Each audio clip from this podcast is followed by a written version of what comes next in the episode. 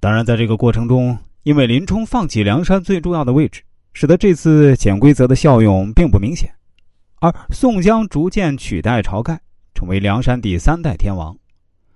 除了宋江的个人能力全方位确实超过晁盖之外，也是吴用、公孙胜、林冲以及花荣等梁山主要干将，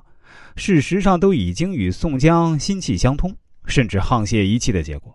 也就是说，通过潜规则游戏夺得梁山霸权的晁盖，也在潜规则声中不得不离去，让出了梁山宝座。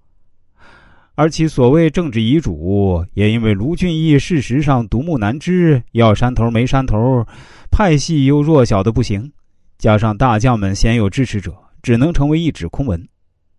对一个组织来说，谁当家、选谁当家，都是首要的问题，也是天大的难题。这个当家人的变化，往往标志着组织或团队的大变革或大变化。这种变革和变化，有时促成组织或团队发生质的飞跃，或者奠定质的飞跃的基础。不过，也有的时候作用是相反的，或者导致大灾难，或者埋下大灾难的炸弹。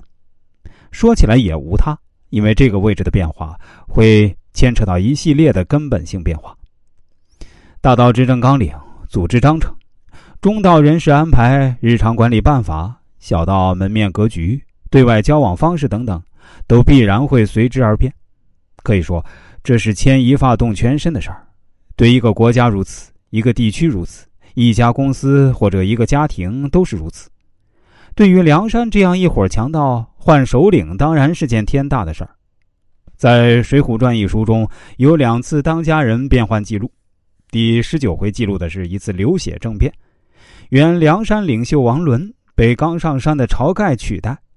第六十回中，宋江取代曾头市中毒箭去世的晁盖，坐上梁山第一把交椅。饶有意思的是，梁山作为一个强盗团伙，这两次重大的人事变化，居然都是林冲挺身而出，促成梁山泊天王换位与即位的。第十九回是《水浒传》的一个转折点，从这一回起，梁山发生了转机。或者说有了大模样的开局，没有这一回，不要说二龙山这样的强寨，就是桃花山这样的弱山头，恐怕也不把梁山放在眼里。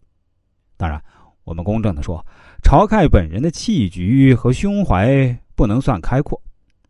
但要看跟谁比呀？跟王伦比呢，确实高出不止一两点。他主政后，梁山人气一时无二，对过往客商不再杀戮，这都是王伦时期所没有的。